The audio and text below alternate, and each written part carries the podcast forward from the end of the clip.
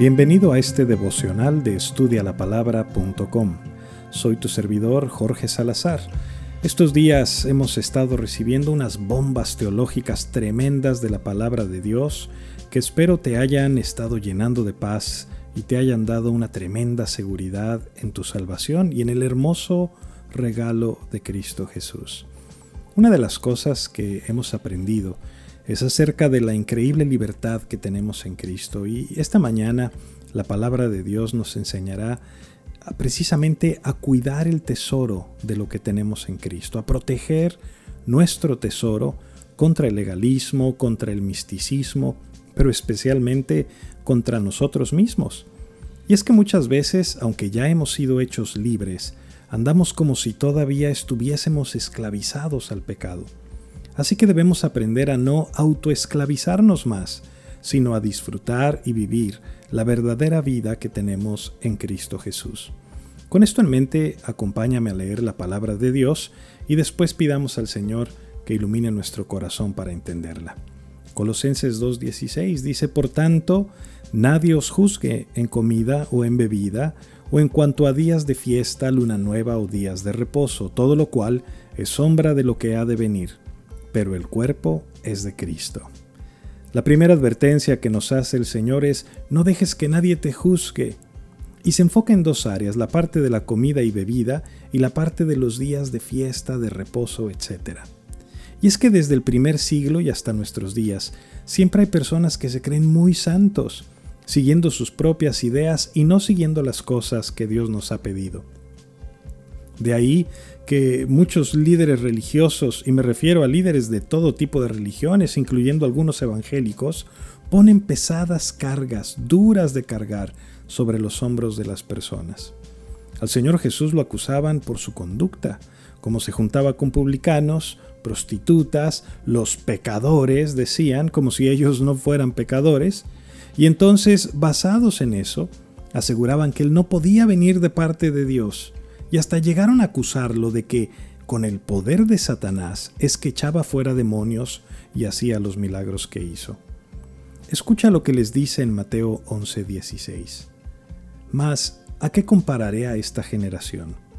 Es semejante a los muchachos que se sientan en las plazas y dan voces a sus compañeros, diciendo, Os tocamos flauta y no bailasteis, os endechamos y no lamentasteis. Porque vino Juan que ni comía ni bebía y dicen demonio tiene. Vino el Hijo del Hombre que come y bebe y dicen he aquí un hombre comilón y bebedor de vino, amigo de publicanos y de pecadores. Pero la sabiduría es justificada por sus hijos. El tipo de personas que juzga a los demás es el tipo de gente que se siente segura resaltando las debilidades de los demás para que no vean las de ellos mismos.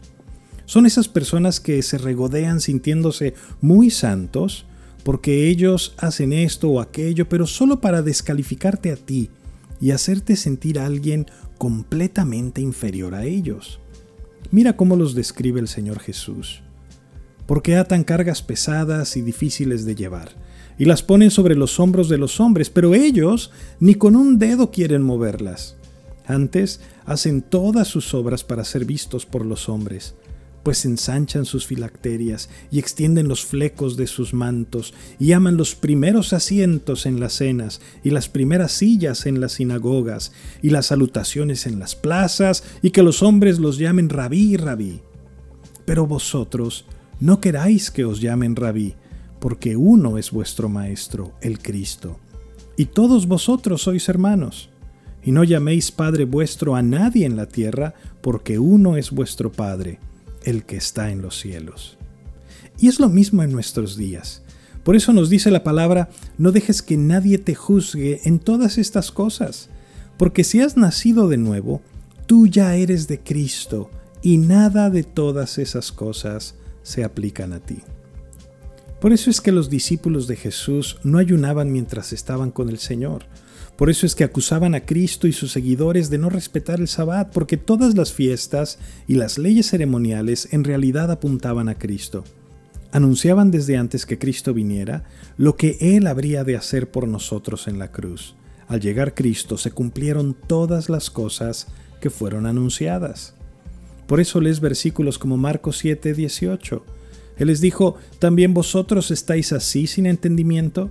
¿No entendéis que todo lo de fuera que entra en el hombre no le puede contaminar porque no entra en su corazón, sino en el vientre y sale a la letrina? Esto decía, haciendo limpios todos los alimentos. O como el Señor le dijo a Pedro en la visión del manto con animales impuros en el libro de los Hechos, cuando le dice mata y come y Pedro le responde que nunca ha comido nada impuro. ¿Qué le dice el Señor? Lo que Dios limpió, no lo llames tú impuro. Romanos 14, 20 dice, no destruyas la obra de Dios por causa de la comida. Todas las cosas a la verdad son limpias, pero es malo que el hombre haga tropezar a otros con lo que come. Y lo explica en el verso 17 diciendo, porque el reino de Dios no es comida ni bebida, sino justicia, paz y gozo en el Espíritu Santo. En otras palabras, mis amados hermanos, si tú has nacido de nuevo, Dice la palabra de Dios que no hay ninguna condenación para los que estamos en Cristo, pero porque ahora estamos unidos a Él en nuestro bautismo, en la muerte y resurrección de nuestro Señor, entonces ya no vivimos para nosotros, sino para Cristo. Y nuestro deseo es hacer todo aquello que sea de beneficio para el reino de Dios, incluso si eso significa renunciar a ciertas libertades por voluntad propia no porque seamos condenados. Cuando no estamos seguros de las cosas, dejamos que los demás decidan por nosotros. Y lo que Dios pide de nosotros es que estemos bien plantados en su verdad, para que nadie nos venga a engañar y decir que tiene que ser así o que tiene que ser asá, cuando Dios mismo ya vino y nos dijo todas las cosas en su palabra. Así que recuerda que nadie te juzgue y huye del legalismo, por favor que si las mujeres no pueden usar pantalones, que si los niños no pueden ver caricaturas, que si la Coca-Cola es del diablo, que no celebres Navidad, que no pongas arbolito, que no vayas al concierto, que no te rías, que no seas feliz, porque Dios se enoja contigo y te manda al infierno. Escúchame, por favor. Si la Biblia no dice que sea pecado, explícita o implícitamente, no es pecado y punto.